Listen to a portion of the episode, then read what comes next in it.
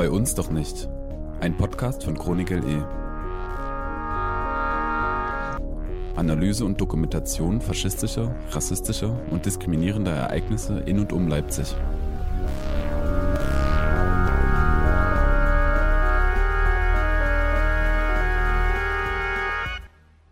Ich finde Sammelunterkünfte tatsächlich sehr gefährlich in unterschiedlichen Hinsichten.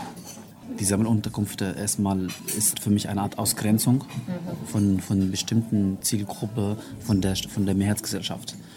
Dann das fördert in, in beiden Richtungen meiner Meinung nach dieses Ziel, so dieses Ihr und Wir. Und das fördert auch die, äh, die immer so das, die, die fehlende Zugehörigkeit. Weißt du, so ich bin nicht zugehörig. Ja, wir müssen auf jeden Fall die ganzen scheißen Zustände abschaffen und äh, ich weiß nicht wie. Ja, mich, mich hat es schockiert, ähm, als ich erst mal Fotos von Mokau gesehen habe. Mhm. Und ich habe es gedacht, Leute, ich habe russische Gefängnisse gesehen, die sehen nicht so scheiße aus. Und mit diesen drastischen Worten erstmal Hallo und herzlich willkommen. Es ist der erste Sonntag im Monat und deswegen gibt es wieder mal eine neue Folge von Bei uns doch nicht, dem Podcast von Chronik LI. Ich bin Anna. Und ich bin Eva und ihr hört schon, dass Herbst ist, äh, denn ich bin ein kleines bisschen verschnupft, diese Folge. Und nichtsdestotrotz sprechen wir heute gemeinsam und motiviert wie immer. Und zwar über die Situation von Geflüchtetenunterkünften in Leipzig und Nordsachsen. Genau, aber vorher hören wir nochmal, was im letzten Monat an Ereignissen hier in der Region passiert ist. Aktuelles. Neueste Meldungen und Ereignisse aus Leipzig sowie den Landkreisen Leipzig und Nordsachsen.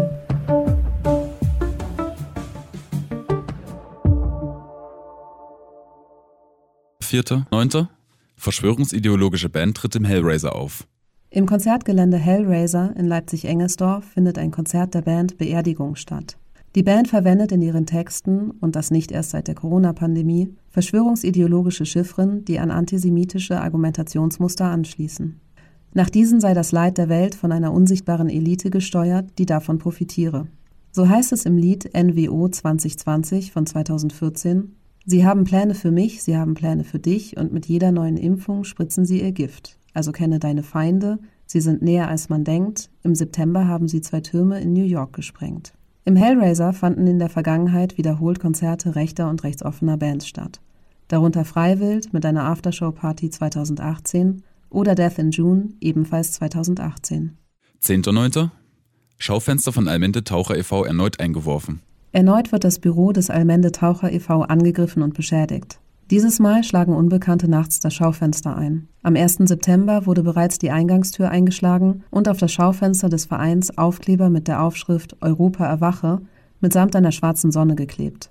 Insgesamt ist es der siebte gewaltsame Angriff auf das Büro. 12.9.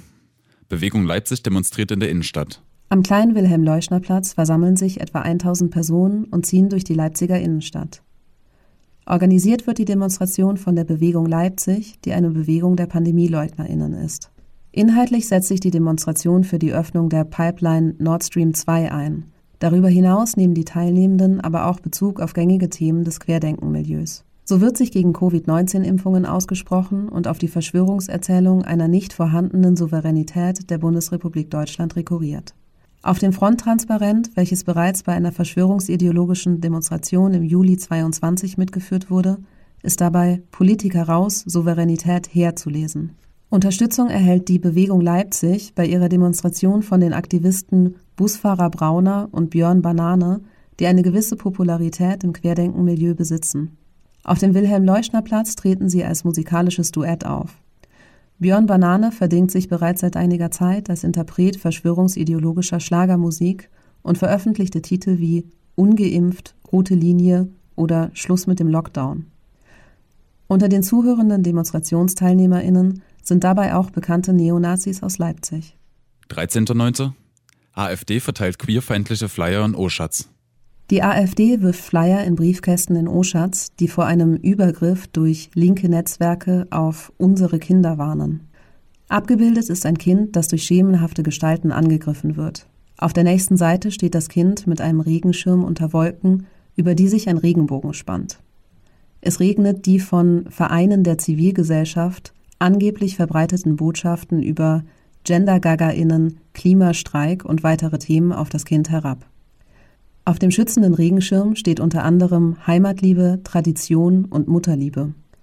Mit dem Flyer richtet sich die AfD auch explizit gegen das Bundesprogramm Demokratie leben, dem auch das Teilprojekt Weltoffenes Sachsen angehört. 26.09. Angriff auf AntifaschistInnen nach rechter Demonstration. Am Rande eines rechten Aufzugs um den Leipziger Ring werden am Montag mehrere junge AntifaschistInnen verletzt. An der Demonstration unter dem Motto Für Frieden, Freiheit und Selbstbestimmung sofort Nord Stream 2 öffnen, nehmen mehr als 2000 Personen teil. Darunter viele AnhängerInnen der Freien Sachsen, rechte Hooligans, Querdenker sowie AfD-Mitglieder. Der Umzug um den Ring wird nur von wenigen GegendemonstrantInnen begleitet. Blockadeversuche bleiben erfolglos. Nachdem die Demonstration auf den Augustusplatz zurückgekehrt ist, wird an der Straßenbahnhaltestelle vor dem Radisson Hotel eine kleine Gruppe junger Antifaschistinnen von mehreren schwarz gekleideten Männern angegriffen. Diese nähern sich aus Richtung der Abschlusskundgebung auf dem Augustusplatz. Bei dem Angriff werden sieben Personen teilweise schwer verletzt und müssen im Krankenhaus behandelt werden. Die erst kurz nach dem Angriff dazugekommene Polizei geht rabiat gegen die überfallenen Menschen vor, wie ein Video zeigt. Die Polizei geht offenbar von einer Auseinandersetzung zwischen zwei Gruppen aus, bei der es auf beiden Seiten Verletzte gegeben haben soll. Die Angreifer sind zu diesem Zeitpunkt verschwunden. Stattdessen heißt es zunächst, dass auch gegen die Opfer wegen gefährlicher Körperverletzung ermittelt werde. In ihren sozialen Netzwerken bewerten einige Rechte den Vorfall als einen gelungenen Einschüchterungsversuch. So heißt es in einem Kommentar, vielleicht kommen die Kinder ja jetzt zur Besinnung im Uniklinikum.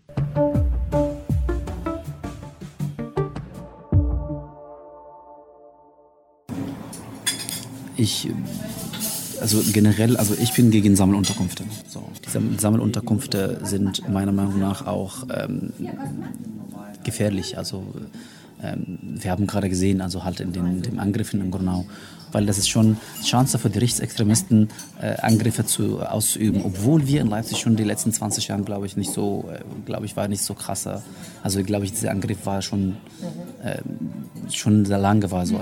Und dann, das passiert jetzt im, im August. Das heißt, es ist schon tatsächlich, es war, also ist diese, diese, diese Gefahr und dieses Gefühl von äh, Menschen werden gefährdet, ist nicht so etwas, was wir uns einbilden oder, sondern das, das passiert schon ja, vor uns. I mean, there's a lot of attacks which happening, but the press they don't talk about them. They're happening in the trains, in the city centers, always with some refugees, but they just don't talk about it. But this one, when it's happened, the next day directly we went there, we checked, we talked with the people. So then the press, we talked to the press, and then they had to talk about it. Wie ihr ja vielleicht schon raushört, sprechen unsere InterviewpartnerInnen hier über den Brandanschlag auf eine Geflüchtetenunterkunft in Leipzig-Grünau. Und damit steigen wir heute auch in das Thema ein. Wir hatten eigentlich schon länger mal vor, so eine Folge zur Situation von Geflüchtetenunterkünften hier in der Region zu machen. Aber jetzt kommt man natürlich überhaupt nicht darum herum, auch diesen Angriff in Grünau zu thematisieren, der die Drastik des Themas ja auch nochmal ziemlich krass verschärft. Genau, vielleicht kurz dazu, was überhaupt passiert ist. Am 26. August, in der Nacht von Freitag auf Samstag, wurde ein Brandsatz auf die Gemeinschaftsunterkunft für Geflüchtete in Leipzig-Lausen-Grünau geworfen. Und am nächsten Tag wurde außerdem ein Kindergarten, in dem vor allem ukrainische Kinder betreut wurden, ebenfalls beschädigt. Und dazu muss man sagen, dass das Datum sicher kein Zufall ist, ähm, denn das Pogrom von Rostock-Lichtenhagen jährte sich da zum 30. Mal und außerdem, was vielleicht weniger Leute wissen, fast auf den Tag genau 29 Jahre zuvor, also ein Jahr nach Rostock-Lichtenhagen, wurde auch die Geflüchtetenunterkunft in Leipzig-Grünau schon einmal von Nazis angegriffen. Genau, und das alles ähm, verschärft auf der einen Seite natürlich die Dringlichkeit, über Sammelunterkünfte und Erstaufnahmeeinrichtungen zu sprechen. Allerdings wollen wir auch über diesen Angriff und ebenso akute Bedrohungen hinaus äh, uns insgesamt in diesem Podcast eben die allgemeine Lage und Situation mal anschauen, auch mit einem Blick darauf, wie die Gewalt eben strukturell und langfristig wirkt. Genau, weil ich glaube, so viel kann man schon mal vorwegnehmen. Das ganze Asylverfahren und darin spezifisch auch die Unterbringung von Geflüchteten muss eigentlich dauerhaft thematisiert werden und eben nicht nur kurzfristig bei akuten Vorfällen. Mhm. Das heißt, wir sprechen also in dieser Folge über Diskriminierungen und Gewalt, die auf mehreren Ebenen stattfindet. Die Beschaffenheit der Unterkünfte, akute Probleme wie Gesundheit, Privatsphäre und so weiter, dann über Überwachung und Security-Firmen und auch zum Beispiel über spezifische Erlebnisse von queeren Geflüchteten. Und darüber hinaus sprechen wir aber auch über die Art der Unterbringung an sich und die Frage nach der Organisierung von Aufenthaltsrecht und der institutionellen Umsetzung von Asylrecht. Und zusammen mit Hassan, der selbst lange in Erstaufnahmeeinrichtungen und Gemeinschaftsunterkünften gewohnt hat, und Tatjana, die als Beraterin beim Queer Refugees Network arbeitet, werfen wir erstmal einen Blick auf die konkrete Situation vor Ort. So, my name is Hassan. I'm from Syria, 19 years old. I left Syria since 2016. I went to Iraq and then Greece. When I went to Greece, I was alone. I lived in Greece for two years and then I get the ID and the passport. And when I came to Germany, like they told me you can't stay in Germany because of Dublin law, like you have asylum or protection in other European country.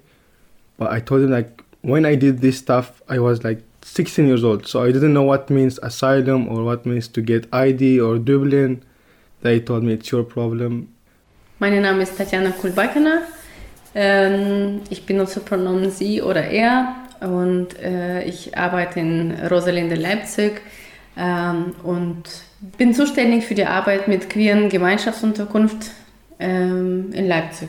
Ich mache äh, Asylprozessbegleitung, aber auch mh, psychosoziale Beratung ähm, oder so Stabilisierungsgespräche. Ich habe Psychologie studiert. Später in der Folge sprechen wir auch mit Mohamed Okasha über sehr konkrete politische Perspektiven. Mit ihm haben wir uns in einem Leipziger Café getroffen.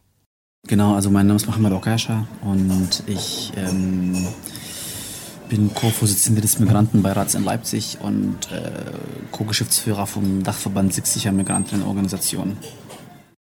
Bevor wir jetzt anfangen, ähm, konkret über die Unterbringung zu sprechen, müssen wir erstmal eine kurze Einordnung vornehmen und uns das Asylrecht bzw. insgesamt das Asylsystem nochmal anschauen.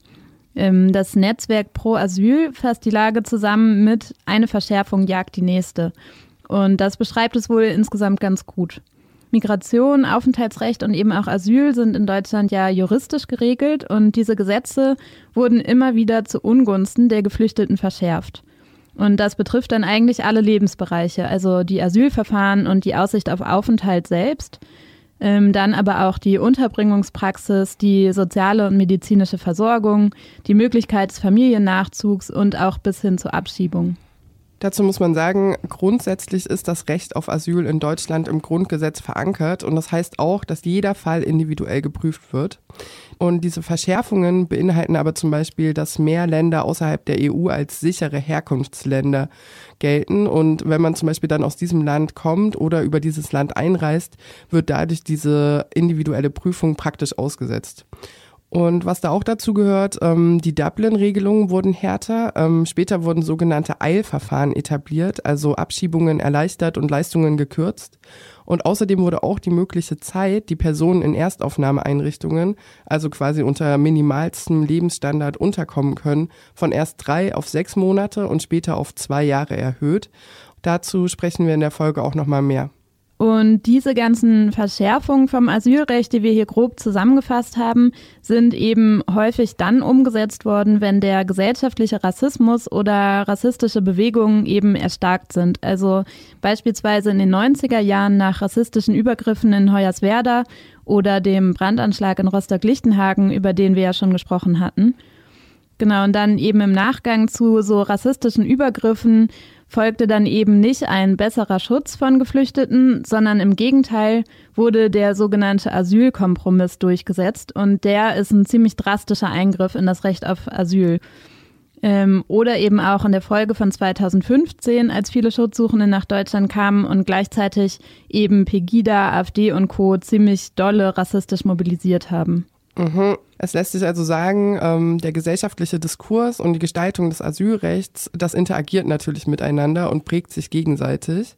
Und wenn man sich das anguckt, die Gesetze sind ja auch mit einer konstanten Stigmatisierung verbunden und schaffen so ein Bild, als würden Geflüchtete und Migrantinnen eine Gefahr darstellen. Also für die Gesellschaft, für das Sozialsystem oder auch die Idee des souveränen und geschlossenen Nationalstaats. Und das basiert natürlich auch auf einem krassen Rassismus, der in so einer postkolonial-kapitalistischen Ordnung ganz schön tief verankert ist, weil man bedenkt, wie zum Beispiel ganz anders über Migration von weißen Menschen innerhalb von Europa gesprochen wird.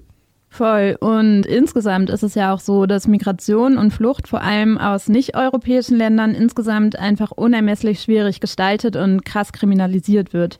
Also mindestens für sogenannte Drittstaatler, die nicht aus EU-Ländern kommen. Schlagworte Fortress Europe, also das immer weitergehende Sterben von Flüchtenden auf dem Mittelmeer, die unmenschlichen Camps an den EU-Außengrenzen und so weiter. Genau, und beispielsweise ja auch das Dublin-Verfahren, was Hassan vorhin schon angesprochen hatte. Also die Regel, dass du in dem EU-Land bleiben musst, das du zuerst betrittst. Und dadurch mauert sich ja auch gerade Zentraleuropa noch mal viel krasser ein. Ja, und auch, wie äh, Hassan gesagt hat, jetzt äh, Deutschland ihm zum Beispiel Asyl verwehrt, weil er vor Jahren über Griechenland in die EU gekommen ist. Und er aber meinte, damals war er so jung, da hätte er das alles auch gar nicht richtig verstehen können, was das dann für Konsequenzen eigentlich hat. Und da sieht man auch, wenn Menschen es dann tatsächlich geschafft haben, in Deutschland anzukommen, dann sehen sie sich hier mit der deutschen Asylpraxis konfrontiert. So the problem starts from the Ausländerbehörde or I don't know, they, they just they just don't know that people waiting for years. I know some people that are waiting for five or six years and they still have this Ausweis for six months. They did nothing in these six years. They like I mean I don't know how they think. People here in the Ausländerbehörde or in the BAMF or I don't know. Hassan berichtet also, dass auch die Behörden ziemlich zäh sind in ihren Arbeiten und er und andere dann trotzdem häufig nur so kurze Verlängerungen für ihren Aufenthalt bekommen. BAMF an dieser Stelle nochmal kurz zur Erläuterung ist das Bundesamt für Migration und Flüchtlinge und die sind zuständig für die Prüfung und auch Durchführung der Asylverfahren. Die lokalen Ausländerbehörden müssen die Entscheidungen vom BAMF dann ausführen, also entweder zum Beispiel einen Aufenthaltstitel ausstellen, eine Duldung aussprechen oder auch Abschiebung durchführen. Und insgesamt sind eigentlich alle Lebensbereiche von der Ausländerbehörde abhängig, da man nur mit so entsprechenden Genehmigungen überhaupt Dinge tun darf. I can't work, I can't study, I can live where I want, not in the camp. I can't choose the city that I want to live, if Leipzig or Berlin or I don't know. this is something that I have like they should have to give me. It's not something that they want. I will give Hassan and I will not give Muhammad, or I will give Muhammad and I will not give Hassan.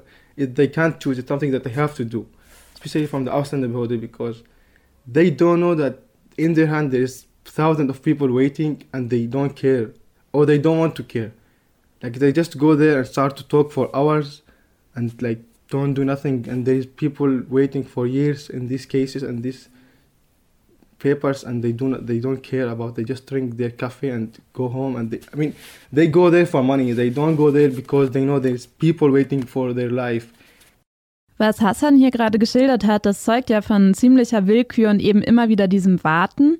Und eigentlich, so Hassan, ist Aufenthalt ja juristisch geregelt und sollte für alle gleichermaßen gelten. Aber so richtig kümmern würden sich die Behördenmitarbeitenden dann eben doch nicht. Und diese Erfahrungen von Willkür und Warten ist auch etwas, was Tatjana in ihrer Arbeit viel erlebt. Die äh, Erwerbstätigkeit muss all, man alles durch die Ausländerbehörde äh, machen und die sind langsam. Und BAMF sowieso hat so ein Design, um nicht die Gründe zu suchen, um dass die Leute bleiben, aber Gründe zu suchen, dass die nicht bleiben. Tatjana hat es ja schon angedeutet, und insgesamt wird schon jetzt aus den Erzählungen deutlich, dieser Asylprozess, wie er im Moment läuft, ist überhaupt nicht darauf ausgerichtet, den Leuten möglichst einen Aufenthalt zu gewähren, sie ernst zu nehmen oder zu unterstützen, sondern im Gegenteil scheint es viel mehr darum zu gehen, das Ankommen so schwierig wie möglich zu gestalten. Sie berichtet diesbezüglich auch von weiteren Hürden. Und äh, oft denken nicht darüber nach, dass die Leute traumatisiert werden sollen, dass sie nicht chronologisch die Sachen erzählen können über die traumatischen Erlebnisse. Und die ganze Kommunikation äh, mit Behörden findet auch auf Deutsch statt. Ist kompliziert zu verstehen. Es ist kompliziert zu verstehen, auch manchmal für die Menschen, die Deutsch können, auch muttersprachlich. Hm, und ich weiß, dass es manchmal kommt irgendwas und die zusammen mit Sozialarbeitern in Gemeinschaftsunterkunft versuchen zu verstehen, was zu tun. Ja, klassisches System. Das alles ist irgendwie ähm, erwartet, dass du super schnell alles machst, alles in, äh, in hm, Deadlines, aber zum Beispiel, wenn die Person irgendwas nicht eingereicht hat nach, ins Sozialamt, dann bezahlen sie kein Geld mehr und, falls, und in dem Fall, okay, jetzt hast du, weißt du schon, was du nochmal dazu schicken musst, schickst du das, musst du manchmal noch äh, länger äh, warten, bis du endlich mal dein Geld bezahlt bekommst. Und das, was ich auch von den Forderungen von migrantisch organisierten Demonstrationen höre, wir können das nicht mehr hören, sie müssen nur warten. Und das ist auch, was wir hier immer wieder mitbekommen, so, dass die Fristen und klar sind, also du musst immer wieder in ganzen Fristen ganz genau sein, aber die Behörden nicht. Und wenn du irgendwo in der Mitte von nirgendwo wohnst und brauchst zum Beispiel Anbindung, also hast eine ärztliche Anbindung und äh, dies und das, können wir versuchen, stelle dieses Umverteilungsantrag und eine Antwort kommt in einem, einem Jahr und normalerweise Absage. Und das ist irgendwie krass, wie lange es ja die ganze mm, Bearbeitung von, von den Anträgen dauert und auch, was für Standarten fürs Leben gibt es. Und diesen extrem prekären Lebensstandard, den merkt man eben auch in der Art der Unterbringung. Weil ich jetzt hier arbeite und manchmal fragen mich Leute, was ich mache. Und manchmal fragen mich Leute, wie die Leute überhaupt wohnen. Und dann erzähle ich Menschen, die in Deutschland sozialisiert sind, wie die Lage aussieht, wie die Leute wohnen, was, was für, wie der Alltag aussieht. Und normale Reaktion ist ja krass, das ist ja unmenschlich. Man kann nicht jemand zwingen, äh, gar keinen privaten Raum haben, äh, gar kein Geld haben, keinen äh, einfachen Zugang zum Arbeitsmarkt haben und, und so. Wie kann man das vorstellen, dass ich sowieso das System nicht weiß, irgendwelcher Arbeitgeber findet, der auch bereit ist, noch einen Monat zu warten, bis da, äh, oder zwei Monate zu warten, bis da Erlaubnis von Ausländerbehörde kommt so, und keine Klarheit äh, haben, wann ich denn anfangen kann. Ähm, ja, dass die Leute keine Wahl haben, so was sie essen, essen irgendwelche unerträgliche Essen und ähm, ja, auch für queere Menschen. Sie haben Angst, sich zu outen von Sozialarbeiten und dann sind sie in irgendwelche Zimmer mit acht anderen Menschen und sie können nicht mit den Partnern chatten oder so und gar kein Privatleben haben. Nennt man das schon Rassismus oder, oder wie? Genau, also der Standard in den Unterkünften ist insgesamt nach den Erzählungen unserer InterviewpartnerInnen wirklich miserabel. Wenn wir über Unterkünfte sprechen, dann muss man dabei aber auch nochmal unterscheiden zwischen Erstaufnahmeeinrichtungen und Gemeinschaftsunterkünften. Alle Asylsuchenden kommen nämlich zunächst einmal in eine Erstaufnahmeeinrichtung. Das ist die schlimmste und schwierigste Phase und Ort äh, zu sein für in den ganzen Asylprozess, ähm, weil es ist ein super großes Camp äh, normalerweise, wo Hunderte von Menschen zusammenleben und äh, voll gestopft. Normalerweise jetzt ist auch ähm, in Leipzig die größte und zentrale Erstaufnahmeeinrichtung an Max-Liebermann-Straße für die ganze Sachsen. Deswegen kommen die Leute erstmal dahin, bevor sie weiter umverteilt sind nach anderen Erstaufnahmeeinrichtungen. Und das ist so, dass Normalerweise wohnen Menschen äh, in mehreren anderen Menschen in einem Zimmer.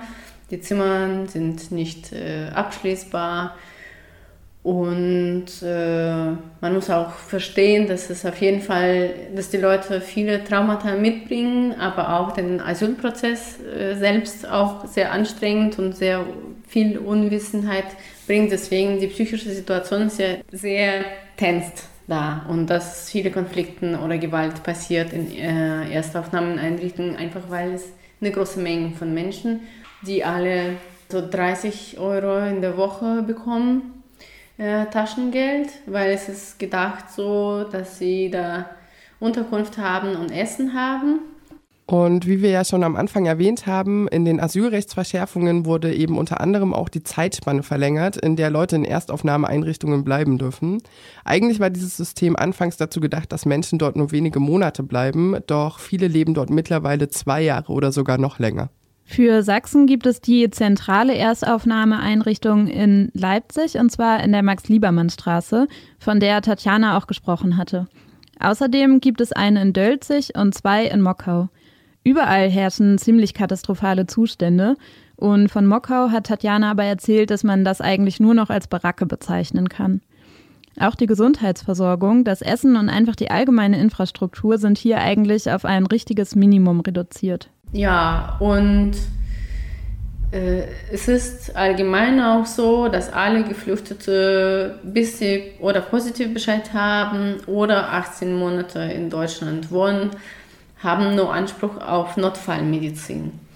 Was nicht beschrieben ist, was Notfallmedizin ist, das kann sein, dass irgendwas, was noch nicht Notfall ist, dann wird dann, dann wird nichts passieren und bis das äh, keine Ahnung, irgendwann äh, irgendwas ausgebrochen ist oder Operation, Notfalloperation gebraucht ist. Und viele Sachen, wie zum Beispiel, was für uns wichtig, äh, Hormontherapie für Transmenschen will Landesdirektion Sachsen das nicht als äh, Notfall sehen, um, obwohl es sehr sch schädlich ist, die auszusetzen.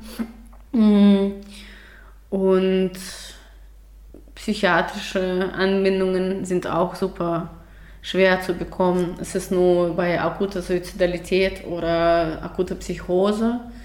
Ja, und die Leute sind dann ganz schön isoliert. Also 9 Euro Ticket war eine mega geile Sache. Die Leute konnten nicht immer wieder da im äh, Camp sitzen, speziell auch in Dölzig, äh, dieses Erstaufnahmeeinrichtung, die in der Mitte von nirgendwo äh, zwischen Autobahn, irgendwelche Straße, was weiß ich, und Ikea. Ähm, und ich weiß nicht mehr, wie viel es jetzt kostet, so äh, so Dolce Leipzig, keine Ahnung, 5 Euro, 6 Euro. Und wenn man Beratung braucht oder so, ist es fast, unmöglich äh, mit dieser 30 Euro. Und deswegen sind die Leute auch quasi gezwungen, die, die in Leipzig wohnen, so nach Schwarz zu fahren und dann bekommen sie noch Strafen.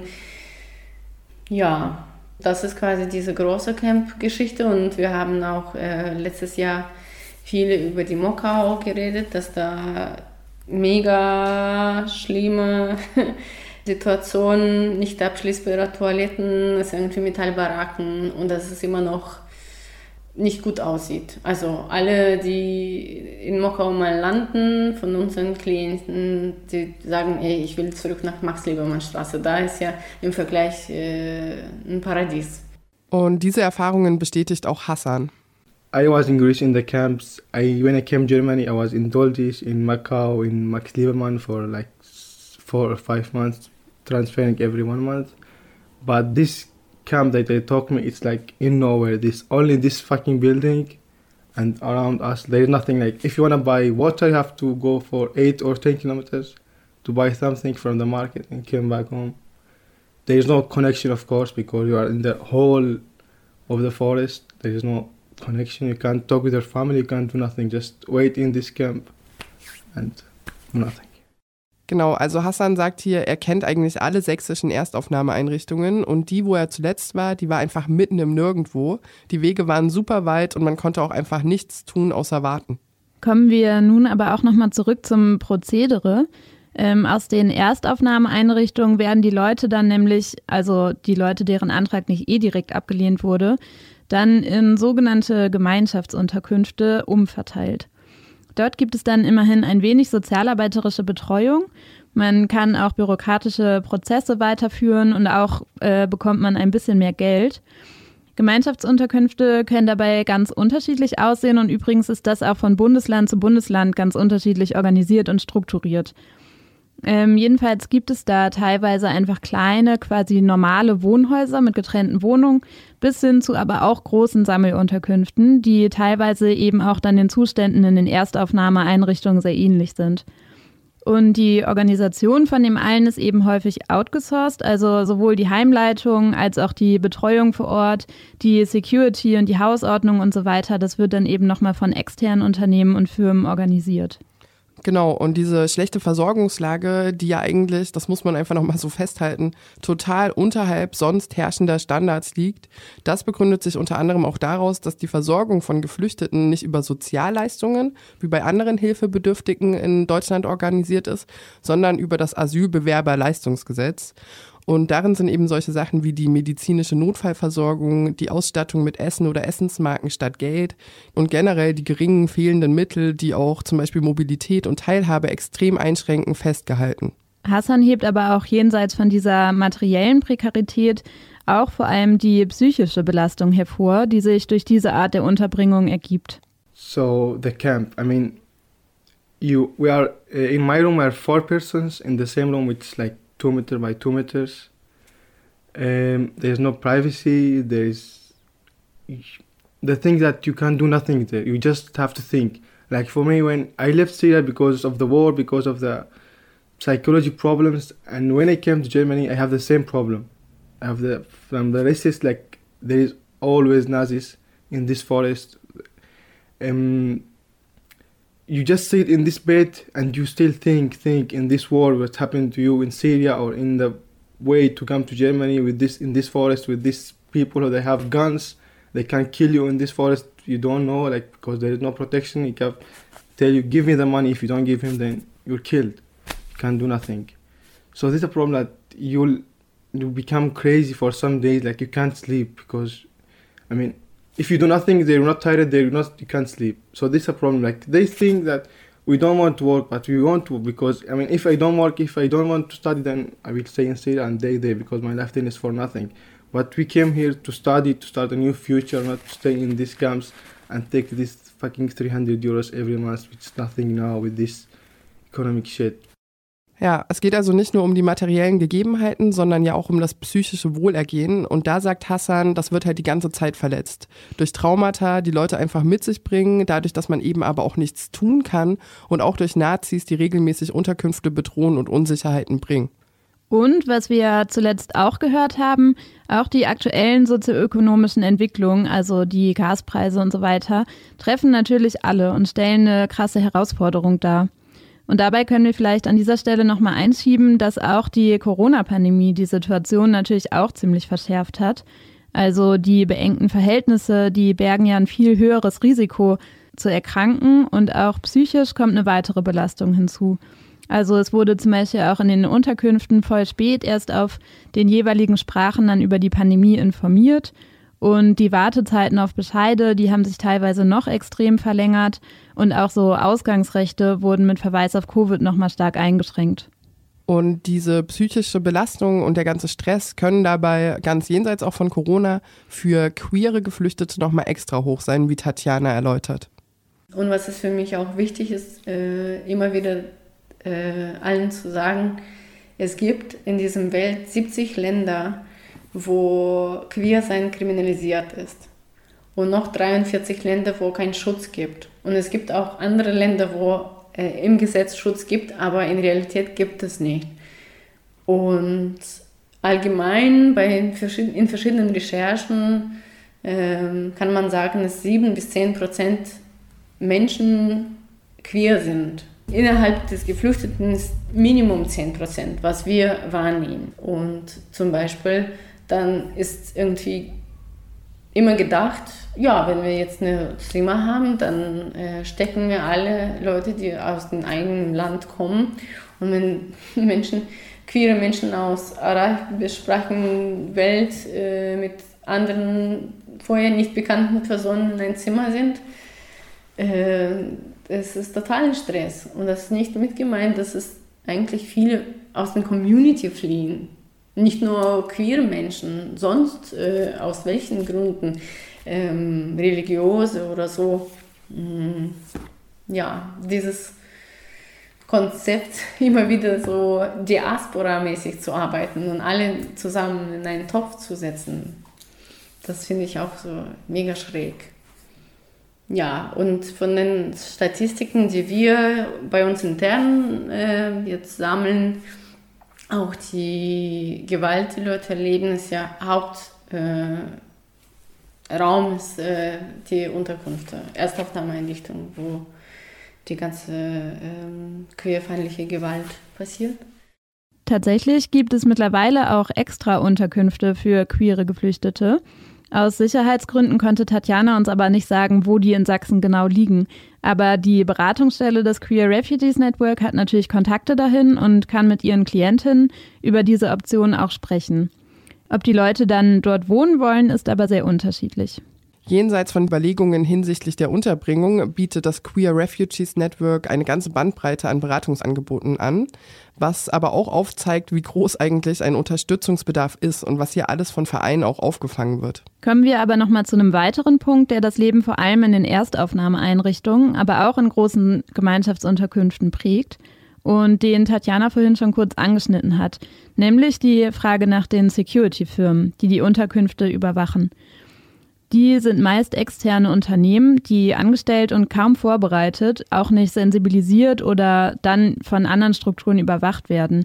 Und deswegen gibt es eben immer wieder Skandale über rassistisches, queerfeindliches und insgesamt eben sehr gewaltvolles Verhalten von Seiten des Security-Personals.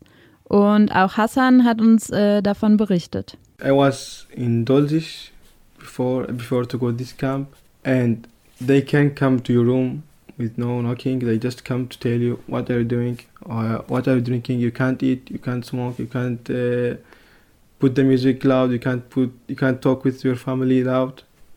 And when like, when you go out or when you come back, they have to check all your body, take your bag off, take your stuff off. They talk to you like I don't know with no respect. They will like when they talk to you, they put their hand in the wood or something that they have like if you do something then i will attack you in one minute something like this they are there is no respect of course they will talk to you like like a dog not as a person to person Hassan hat sich also zum Beispiel in Dölzig extrem respektlos behandelt gefühlt. Die Privatsphäre und auch die Würde der BewohnerInnen wurde durch die Securities immer wieder verletzt und er meint, es hat sich angefühlt, als würden sie mit einem Hund reden und nicht mit einem Menschen. In den Gesprächen wurden da auch immer wieder Vergleiche zu einem Gefängnisaufenthalt gezogen. Und tatsächlich wird viel in den Unterkünften über privatisierte Sicherheitsfirmen geregelt. Über diese Sicherheitsfirmen haben wir ein Hintergrundinterview mit der Juristin Anne-Marleen Engler geführt. Genau, und da muss man zunächst sagen, dass die Securities eine große Verantwortung für die BewohnerInnen tragen und oft auch die ersten Ansprechpersonen dort sind. Und es da auch eigentlich immer wieder positive Beispiele gibt. Auf der anderen Seite haben wir aber eben auch diese ganzen Gewalt- und Missbrauchsfälle und auch enorme Eingriffe in die Privatsphäre der Menschen, was daran liegt, dass die Sicherheitskräfte extrem viel Macht haben. Was da mit reinspielt, ist eine ziemlich fragwürdige Praxis, die rechtlich eher als Graubereich gilt. Ja, denn diese outgesourcten Unternehmen behaupten in den Unterkünften ihr sogenanntes Hausrecht und setzen dies mittels Hausordnungen um. In diesen sind dann zum Beispiel Befugnisse für das Sicherheitspersonal vorgesehen, die eigentlich rechtlich nicht mit Hausordnungen übertragen werden können. Also sowas wie das Zimmer betreten werden dürfen oder Taschen durchsucht werden dürfen. Normalerweise braucht es dafür richtig ein formales Gesetz, wenn Sicherheitsfirmen das machen dürfen in öffentlichen Räumen. Also zum Beispiel ähm, am Flughafen, da gibt es richtig gesetzliche Grundlagen für die Taschenkontrollen. Wohingegen in privaten Clubs, dort gibt man quasi seine freiwillige Zustimmung dazu. Und in den Unterkünften begründen viele Sicherheitsfirmen diese Praxis eben mit ihrem Hausrecht, obwohl das viele Juristinnen als verfassungswidrig sehen, es aber mindestens rechtlich sehr fragwürdig ist. Das heißt, in den Unterkünften herrscht eine Situation, in denen die Sicherheitsfirmen extrem hohe Verantwortung tragen und 24-7 ja auch da sind, gleichzeitig diese kruden Befugnisse und damit eine unwahrscheinliche Machtposition haben und wir es mit extrem geschlossenen Räumen zu tun haben, also wo zivilgesellschaftliche Akteure kaum Einsicht haben oder das irgendwie dann noch so extern kontrollieren könnten. Was dann insgesamt dazu führt, dass die BewohnerInnen den Sicherheitsfirmen schon auf eine Art einfach ausgeliefert sind oder sich eben ihnen ausgeliefert fühlen. Genau, wobei man eben auch hier wieder sieht, diese krasse Security, die gibt es vor allem in den Erstaufnahmeeinrichtungen und den großen Sammelunterkünften. Die kleineren und eher dezentralen Unterbringungen, die haben das nicht, wodurch da ja erstmal viel Stress auch wieder raus ist. Und ein weiterer wichtiger Faktor, der die Unterschiedlichkeiten von Unterkünften ausmacht, ist aber ja auch nochmal der Unterschied zwischen Stadt und Land. Hauptunterschied ist ja dann Zugang zu den ganzen ähm, Beratungsstellen und dass, wenn die Leute im Landkreis wohnen, hm, oft zum Beispiel können sie keine hm, Bankkarte öffnen, was hier automatisch irgendwie passiert, weil Sozialamt will das nicht, dass die Leute immer wieder zu Sozialamt gehen, um Geld abzuholen. Äh, und da müssen Leute manchmal hm, irgendwo hin reisen, um Geld abzuholen, das verstehe ich nicht. Und dass die Sozialarbeiterinnen irgendwie immer nicht vor Ort sind und nur so einmal in Woche, zweimal im Monat oder so in irgendwelchem Stadt sind. Und sonst ist ja Leipziger Umland. Ähm, Leipzig ist doch ein antifaschistisches Insel in einem braunen Meer und ähm, ist äh, kompliziert und für Transmenschen, die eher so Sichtbarkeit haben, irgendwo im Landkreis zu landen und dann sagen sie uns, ja, ich habe Angst, äh, nachts rauszugehen. Das, das macht viel. Das ist der große Unterschied. Ja, einfach die ganzen Unterstützungsstrukturen fehlen. Die Unterbringung passiert dabei per Zuweisung, also die Leute werden auf die Unterkünfte verteilt und haben meistens auch wenig Chancen, nochmal zu wechseln. Gerade wenn man im Landkreis untergebracht wird, dann ist es total schwierig, einen Umverteilungsantrag nach Leipzig zum Beispiel bewilligt zu bekommen. Und apropos Verteilung, eigentlich ist es ja so, dass offiziell eine dezentrale Unterbringung von Geflüchteten angestrebt ist. Das heißt eigentlich keine großen Sammelunterkünfte mehr, sondern vor allem kleine Häuser oder Wohnungen, die über die Stadt verteilt sind. Aber der Leipziger Immobilienmarkt ist äh, schwierig und viele Menschen dann sitzen ganz schön lang in Gemeinschaftsunterkünften und ähm, wir oder sie stellen Anträge für die zentrale Unterbringung oder Gewährleistungswohnung. Ähm, aber dann Sozialamt sagt uns auch, die, der LWB gibt uns keine Einzelwohnungen ähm, oder gibt zu wenig Wohnungen. Gibt es keine barrierefreie Wohnungen, die bei Sozialamt bezahlt sind. Und die Leute können auch selber ausziehen falls sie irgendwelche Wohnungen finden, na, dann kommt die ganze rassistische Wohnungsmarkt äh, und das äh, ungeklärte Aufenthaltstitel, äh, die weniger als ein Jahr sind und so weiter, dann macht man keine Verträge. Deswegen ist ja so, dass die Leute manchmal so jahrelang erstmal, was weiß ich, wir hatten Fälle, wo Leute 18 Monate erstmal in Erstaufnahmeeinrichtungen waren und dann immer noch in Gemeinschaftsunterkünften, obwohl sie selbstständig sind, Deutsch gelernt haben und ähm, vielleicht schon arbeiten und so und schaffen einfach nicht, eine Wohnung zu finden. Eine dezentrale Unterbringung für Geflüchtete ist auch für Mohammed Okasha eines der wichtigsten Ziele seiner Arbeit im Leipziger Migrantinnenbeirat wie er ja schon zu Beginn des Podcasts gesagt hatte, diese ganz offensichtliche gesammelte Unterbringung von Geflüchteten an einem exponierten Ort ist nicht zuletzt einfach auch eine krasse Gefahr für die BewohnerInnen. Die ganzen Adressen von den Unterkünften sind ja offen im Internet einsehbar und gerade so große Unterkünfte werden dann eben häufig von Nazis als Angriffsobjekt auch ausgesucht. Deswegen für mich ist, die Lösung ist diese Abschaffung von diesen Sammelunterkünften oder zumindest extrem reduzieren auf so diese kleinen, es gibt die kleinen Häuser. Hier in Konradstraße zum Beispiel an Unter Gemeinschaftsunterkunft, da wohnen, keine Ahnung, 20 Leute oder so. Oder also ich persönlich wohne hier seit vier Jahren. Ich wusste nicht, dass es eine Unterkunft ist. Und das ist genau das Ziel. Das Ziel ist, dass nicht so, dass die Gemeinschaftsunterkunft nicht so okay markiert ist. Okay, das sind hier wohnen die, die Flüchtlinge oder Geflüchteten oder so. Als Argument, warum dies nicht so einfach möglich sei, wird immer wieder der Leipziger Wohnungsmarkt angeführt, aber auch, es den Leuten nicht zu bequem zu machen. Also der erste Satz kommt, fehlen, fehlen die Gebäude, aber die zweite so, und die Leute würden dann nicht ausziehen. Ich glaube, dass eher, ich, ich, ich glaube eher, dass das zweite, dass sie Angst haben, wenn wir sie gemütlich machen, so von Anfang an, und dann Leute würden nicht ausziehen. Was ich natürlich äh, Bullshit finde, ehrlich gesagt, weil ist auch schön, eigentlich schön. Warum willst du die Menschen am Anfang traumatisieren und sagen und eine scheiß Situation schicken und dann ist es krank und dann ist es okay und dann ist es Horror, ich bin unsicher hier und ein, zwei Jahre unsicher. Ich finde es ein bisschen ein ach, Lebensargument, ehrlich gesagt. Okay, gut, dann mach's, äh, also wenn du die Möglichkeit hast, ist auch, du sparst Geld, mach's gemütlich für die Leute. Und dann halt, äh, dann förderst du zum Beispiel Vereine oder, oder so, die spezialisiert sind auf Wohnungssuche zum Beispiel. Denn, so Mohammed weiter, eigentlich würde man mit einer dezentralen Unterbringung auch Geld sparen können. Es braucht dann ja keine Heimleitung, keine lange Betreuung durch SozialarbeiterInnen, keine Security-Firmen und Überwachung und so weiter. Also ist es eigentlich eher eine Frage der Priorisierung und der Verteilung. Und eben eine politische Frage, ob die Perspektive Ausgrenzung und Abschiebung ist oder eben Bleiberecht und Ankommensaussichten. Ich denke, die Forderung ist ähm, normalerweise sowieso, die Asylsysteme irgendwie anders zu gestalten und ja, klare Deadlines zu haben und ähm, auch zum Beispiel, dass man äh, keinen Widerspruch machen kann beim BAMF äh, und nur äh, direkt ins Gericht gehen muss. Ähm, dass es ja fast keine äh, Kontrolle gibt, was in BAMF äh, passiert. Ähm, das muss anders sein. Ähm, und noch äh, einfach die normalen Lebensstandarten müssen auch die normalen Lebensstandarten für die Leute, die hier ähm, Schutz suchen, sein. Deswegen ist ja Krise und so weiter, aber es gibt doch Geld und, und es gibt noch denke ich, genug leere Häuser in, in, im Leipziger Immobilienmarkt, die aufgebaut werden können oder so.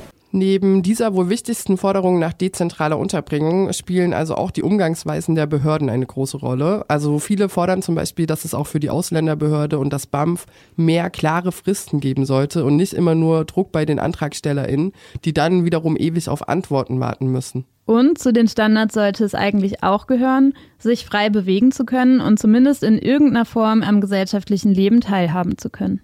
Und das, jetzt kommen wir zum anderen Antrag, auch, den wir äh, auch gestellt haben ähm, im Mai, in der Mai-Sitzung. Das war nur auf, nur auf einen einzigen Aspekt, und zwar, oder zwei Aspekte, dass die Asylsuchenden der Erstaufnahmestellen äh, Straßenbahn kostenlos fahren und die Kultureinrichtungen und äh, Freizeitsangebote von der Stadt Leipzig sozusagen kostenlos nutzen. Ähm, und jetzt in der letzten Sitzung im September haben wir schon einen Kompromiss sozusagen, sind wir zum Kompromiss gekommen mit der Stadtverwaltung und zwar, dass ab 23 äh, alle Asylsuchenden alle Kultureinrichtungen und Freizeitangebote kostenlos nutzen und dass die äh, bis, bis März 23, dass die Stadt Leipzig so die Möglichkeit äh, schafft, dass alle Asylsuchenden äh, ein, den Leipziger Pass bekommen. Es ist natürlich immerhin, es ist, es ist ist nicht alles, was wir wollten, weil Leipzig was heißt, ich wirklich kaufen das Ticket für 35 Euro. Aber auch wenn man 120 Euro im Monat bekommt und dann 35 Euro nur fürs Ticket, es ist, ist scheiße. Aber wir dachten, okay, das ist auch ein erster Schritt. Und dann haben wir im Schlussvorschlag auch, okay, aber der Oberbürgermeister muss bis dahin oder generell gucken mit dem Land, dass sie äh, oder sich einsetzt dafür, dass das Land äh, eine grundlegende Lösung findet. Ich weiß, das ist nichts passieren wird, aber, aber immerhin haben wir diese Leipziger was Lösung. Dass eh nichts passieren wird, wie Mohammed sagt, weiß er aus Erfahrung. Der politische Wille, konkret und auch nachhaltig etwas an der Situation zu verändern, sei einfach nicht da. Das habe sich dann im Frühjahr nochmal deutlich gezeigt im Zusammenhang mit dem Krieg in der Ukraine. Plötzlich, so Mohammed, wurden viele Entscheidungen sehr schnell getroffen und bürokratische Prozesse viel niedrigschwelliger organisiert. Das war eine Vorlage, die schnell fertig gemacht wurde von der Verwaltung innerhalb von einem Tag. Die Stadtverwaltung hat gesagt, wir haben 8 Millionen Euro zur Verfügung gestellt für die Ukraine-Krise. Extra als das Geld, mehr als das, also der Bund hat den Ländern Gelder gegeben, die, das Land haben die Kommunen Gelder gegeben, das ist extra nur von Stadt Leipzig, damit sie dieses krasses Zentrum, wie heißt das, äh, Ankommenszentrum gründen, dass alle Ämter ein Schalter, du gehst rein von Bürgeramt bis gehst du raus mit schon Aufenthalt und Arbeits, Arbeitserlaubnis und äh, äh, Ausweis und äh, was auch immer, alle deine Anmeldung, alles innerhalb von einem Tag. Und das war so, wow, krass. Und dann natürlich die Wohnung und so, okay, das heißt, alle Probleme, für die wir gekämpft haben die letzten Jahre, wurden innerhalb von einer Nacht gelöst. Als die politische Wille da war. Von der Verwaltung, aber auch vom Stadtrat. Und es war schön für die Menschen. Wir freuen uns auf jeden Fall für die Menschen. Das sind auch Schutzsuchenden und Asylsuchenden halt, Leute, die vom Krieg auch fliehen. Ähm, aber dann habe ich gedacht, okay, das heißt, es gibt, es, es ist schon einiges ist machbar. Also einiges kann schon gelöst werden innerhalb von einem Tag.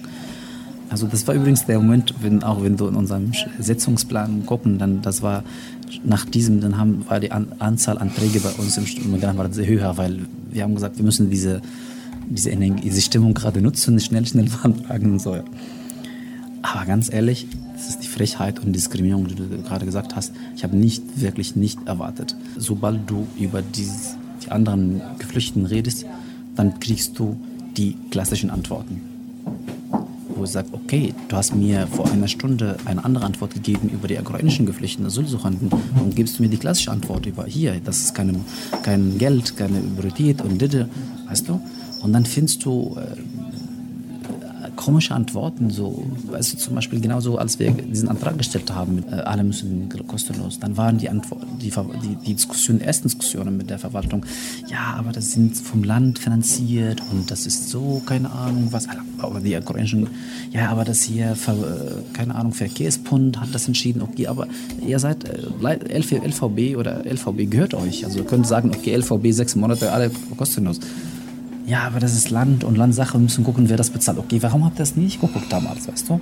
Oder, das ist eine Sache, eine andere Sache, sie bezahlen 8 Millionen Euro, 8 Millionen Euro, damit diese Menschen, ich freue mich für die Menschen nochmal, ähm, damit sie die, ihr Papierkram innerhalb von einem Tag oder drei Tage erledigen. Aber jetzt, wo wir sagen, okay, manche Menschen warten bei der Ausländerbehörde zwei Jahre oder, oder bei anderen Aufenthaltsrecht warten ein Jahr, wir müssen das hier auf und sagen, wir müssen gerade sparen, Energiekrise.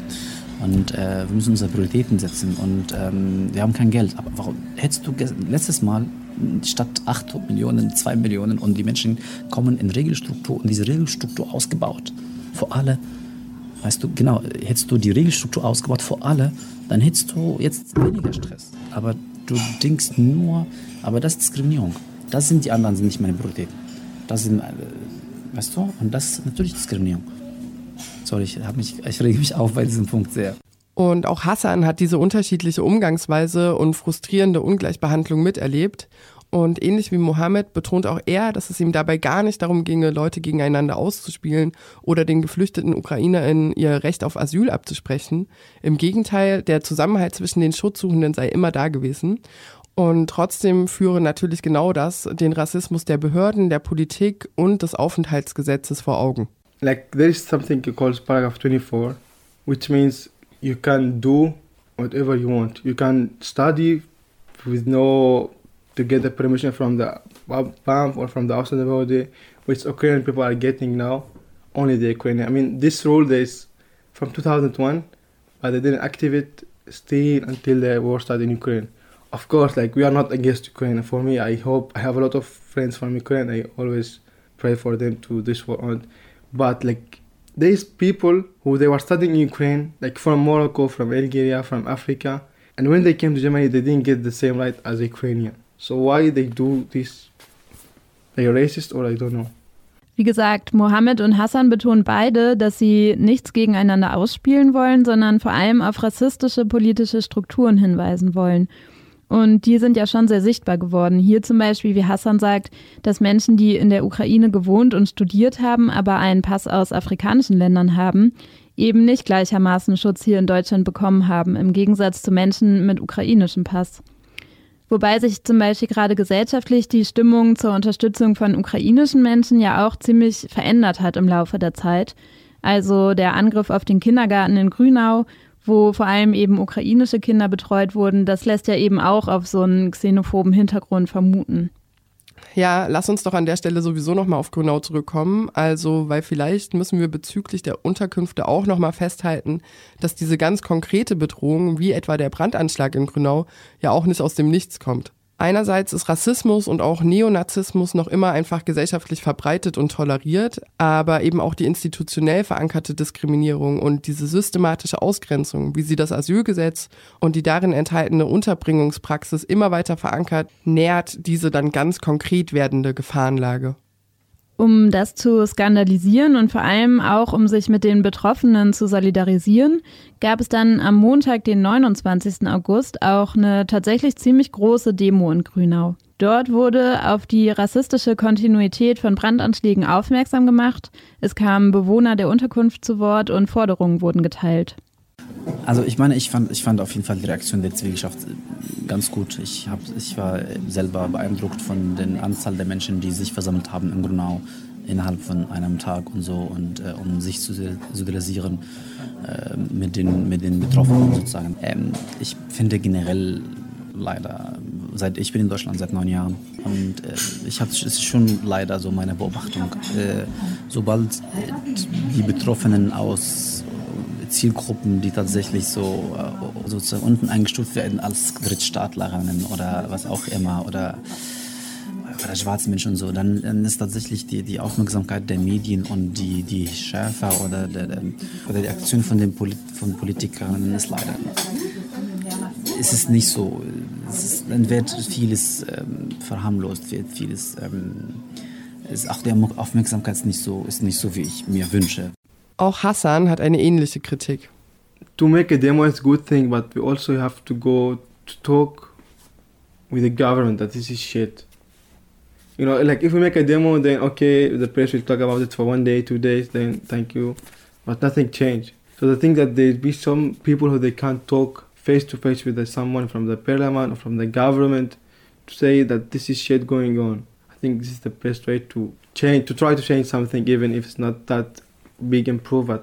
Genau, also Hassan betont, dass es eben neben so Demos und zivilgesellschaftlichem Engagement ja auch einfach konkrete politische Veränderungen braucht. Und dabei stellt sich natürlich die Frage, wie man das umsetzen kann. Mohammed Okasha fordert beispielsweise, eigene Narrative und Diskurse stärker zu machen. Also vor allem eigene Themen und Forderungen zu platzieren, zum Beispiel auch, indem man die Medienlandschaft stärkt und nicht so doll davon abhängig ist, was medial gerade en vogue ist.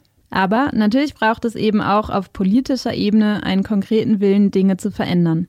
Ich merke sehr viel von der politischen Arbeit, sehr viel Symbolpolitik, sehr viel äh, Konzepte Konzepte sind schön, aber wann werden sie umgesetzt? Das ist schon mein Punkt. Das heißt, die, also mehr Handlung als, als Konzepte schreiben. Das ist, was, was sich verändert, verändern werden muss, meiner Meinung nach. Nummer eins. Nummer zwei ist, ähm, ich sehe keinen Bereich, wo die Betroffenen da am Spiel sind und dieser Bereich funktioniert nicht, sondern immer das Gegenteil. Wenn an dem Bereich oder in einer Behörde oder Amt wirklich die Betroffenen da sind am Start, dann funktioniert es sehr gut. Weißt du, zum Beispiel, ich sehe auch meine, meine Kolleginnen zum Beispiel so aus, aus, äh, aus Russland, Ukraine und da alles, was sie alles an Ideen hatte bei dieser Krise und, und gemacht hat, ist auch eine andere, andere Kraft, andere Perspektive die wir alle als Beirat, obwohl wir auch viele von uns, äh, also wir sind alle Migranten, aber auch geflüchtet, nicht darauf kommen wären. Also ich sehe wirklich,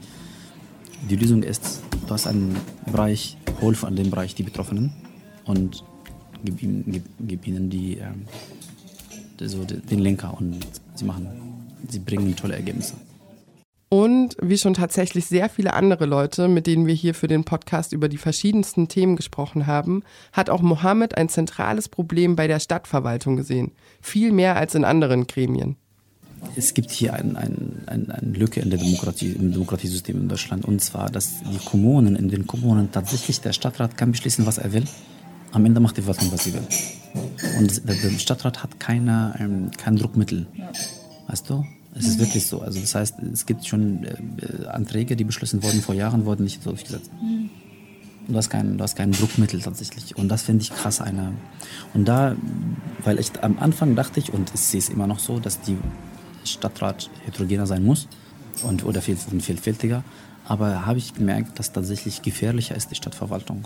Die Stadtverwaltung muss vielfältiger sein, weil das sind diejenigen, die umsetzen. Und wenn sie keinen Bock, etwas, keinen Bock haben auf etwas, dann machen sie es nicht. Und das ist wirklich so. Und wir haben auch einen Antrag gestellt, ähm, aber halt nicht abgestimmt. Und das war auch ganz am Anfang, da, da, da habe ich so einen Antrag so, dass äh, wir wollen ähm, Quote einführen mich so Quote beantragen, eine Quote in der Stadtverwaltung. Okay, wir sind 12 Prozent Menschen, nicht Deutsche, dann wollen 12 Prozent in der Stadtverwaltung. So. Ich weiß, dass die Antrag und die Quote, das wird nicht durchgehen, aber allein den Scores zu schaffen, dass sie auch so ein bisschen ah, sie reflektieren oder so, ähm, ist. Und ich finde es jetzt mittlerweile auf der kommunalen Ebene ist die Stadtverwaltung gefährlich, also nicht gefährlicher, mächtiger als der Stadtrat. Viel mächtiger als der Stadtrat. Das sind diejenigen, die entscheiden. Deswegen wünsche ich mir zum Beispiel, wir haben sechs Bürgermeisterinnen zum Beispiel. Keine von denen sind mit Migrationsgeschichte. Zum Beispiel. Alle Ämter, alle Ämter, Leitungs, alle Leitungsebene, alle komplett weiß. Bis auf der Referat für Migration und Integration. Das ist mit, mit, mit Integrationsgeschichte. Äh, Migrationsgeschichte. Und das ist schon, und das ist tatsächlich mein Fokus die nächste Zeit, ist so ein bisschen, wie können wir das hier ein bisschen mehr pushen. Eine politische Teilhabe von Betroffenen ist also sehr zentral. Wir haben deshalb auch darüber gesprochen, wie politische Organisierung auch jenseits vom Parlament gut aufgebaut werden kann. Eben eher aus den Unterkünften heraus oder von außen. Weil klar, die Betroffenenperspektive ist das Wichtigste. Andererseits sind die Belastungen in den Unterkünften ja eh schon so immens, dass man ja auf jeden Fall Ressourcen auch von außerhalb mit einbinden und dann bündeln muss. Das ist auch ein Thema, was nach dem Anschlag in Grünau verhandelt wurde. Actually, it's true. Like we, when we went to the camps to start to talk with the people that there is demo for your rights, you have to ask for us. Most of them they were afraid because, like I don't know, like like I will talk about Syria. When we start the demonstration in Syria, now we have war for 12 years because just we want our rights. So there is some people who they have phobia from this thing that to ask for your rights. They just want now like there is some people they just want to leave. They don't they, they don't nothing more. So this is the reason, and we can't tell them, no, you have to come because something that they have phobia, they're afraid, they can't do nothing. And there's other people also, they said, tell the other, tell the other one he will do it for me. But there was some people who they also they had some energy. They said, okay, we can do it. And of course, there was some people from Germany who they helped us to do this demo. It was difficult to do it, but it happened with help of some people, refugees and German and from other European countries. Hassan beschreibt hier ja den Zwiespalt ganz gut und weist auch nochmal darauf hin, dass viele von den Leuten aus der Unterkunft, mit denen er geredet hat, noch Traumata von Demonstrationen aus Syrien haben, wo Demos, bei denen man für die eigenen Rechte einsteht, ganz eng mit dem Kriegsgeschehen verknüpft sind. Viele haben also einfach Angst. Aber manche hatten Lust, was zu starten und da ist dann eine Kooperation mit Leuten außerhalb vom Camp natürlich wichtig gewesen. Und auch Leute aus der Gruppe Grünau Perspectives haben beispielsweise in ihrem Redebeitrag darauf hingewiesen, der politischen Organisierung äh, von Geflüchteten selbst mehr Platz einzuräumen. Man kann es das machen, zum Beispiel statt den Geschäftsführer von, von dem Träger, also vom Band einzuladen, zum Beispiel doch Bewohnerin einzuladen oder anzusprechen und zu fragen, will jemand da reden? Äh, das wurde zum Beispiel nicht gemacht. Und, oder auch bei der Planung zum Beispiel, wir auch als Migrantenberater zu spät angefragt worden. Aber, aber trotzdem schon auf jeden Fall gehe ich mit in, diese, in, in die Richtung zu sagen, okay, ähm, nicht mich komplett zurückziehen als weiße Aktivistinnen, sondern auch ein bisschen Platz machen und diese Kombi zu schaffen und sehe auch im Bilde, weißt du? Weil, ähm, weil, weil ich meine, klar, du hast recht, die Leute kommen mit vielen Struggeln. Also ich kenne das auch von mir selber. Ich war auch mal in Deutschland und ich hatte krasse andere Themen und so im Kopf und so. Aber gleichzeitig ähm, ich, habe ich mir zum Beispiel gewünscht, also als Person und auch sehe ich, dass man, okay, auch aus diesem Struggle, komm, rede über deinen Struggle. Und am Ende, diese zwei Jungs, die am Ende geredet haben, ich weiß nicht, ob ihr da äh, gehört habt, so aus, aus Gronau, sie es war nicht vorbereitet, sie haben gesagt, sie haben gefragt, okay, können wir was sagen? Sie gesagt, ja, komm. Und dann haben sie auf einen krassen Aspekt so aufmerksam gemacht, den ich auch jetzt am Stadtrat sagen werde, okay, Sie werden vorgestern angegriffen und sagen, nein, aber bitte, danke für die Unterstützung, helfen mir eine Wohnung zu finden. Weißt du, das ist ein, das lenkt auch die Aufmerksamkeit so für den Aktivismus, okay, wo ich, dass wir auch denken, okay, eigentlich, so, was brauchen die Leute, anstatt, okay, ich bin sicher, das ist, was sie brauchen, deswegen machen wir das. Weißt du, deswegen kommen auch trotz des Struggles, kommen auch Aspekte, auf die wir nicht kommen. Weißt du, es ist immer, die Bedürfnisse Perspektive sind anders. So if we made, if we don't make the demo, the people will not know. Then they will attack again. Of and if we did made demo, they will attack again. So the best way to do demo and people know that there is something shit going on. Maybe they can help refugees or they can change this camp. So it's it's same, but I think if we made demo, it was better decision to do it, and people hear about it at least. Ich denke, diese Worte treffen es eigentlich ganz gut. Die Gesamtsituation ist einfach immer noch sehr prekär. Und auch rassistische Angriffe, genauso wie Angriffe gegen Geflüchtetenunterkünfte, haben weiter eine dolle Kontinuität. Und doch organisieren sich Leute auch dagegen und arbeiten weiter gegen die diskriminierenden und ausschließenden Strukturen an. Auch Tatjana berichtet, dass das Queer Refugees Network sich über die Zeit eine immer breitere Reichweite aufbauen konnte und schrittweise Erfolge erzielt. Wir machen jetzt auch noch Sensibilisierung, Workshop für Ausländerbehörde. Ähm, ja, ähm, also es ist irgendwie lang, langsam kommt es an. Die ähm, Aufmerksamkeit ist mindestens jetzt schon da und äh, dass die Queersein und Flucht ist mir mitgedacht. Und damit sind wir dann auch schon am Ende der Folge. Wie immer gibt es noch viel zu berichten und viel zu tun. Und anschließend an die 90er Jahre, die wir diese Folge ja auch schon thematisiert haben, sollte es in der nächsten Folge um die sogenannten Baseballschlägerjahre gehen. Genau, und um weiterhin ein wachsames Auge auf das Geschehen hier in Leipzig in Nordsachsen zu haben, freuen wir uns, wenn ihr diskriminierende Ereignisse jeglicher Art an Chronik LE meldet. Zum Schluss wollen wir daher auch nochmal Hassans Aufruf hören. I think we just need people more to fight with us for this, uh, for, for our rights and for their rights, and to people not be afraid because it's not something that they will kill you. They can't. I mean, they, they if they want to kill you, but they can't kill you because they are so stupid and they are not that smart. They can't do nothing. It's just something that you have to fight for it, and you have to. You don't have to be afraid.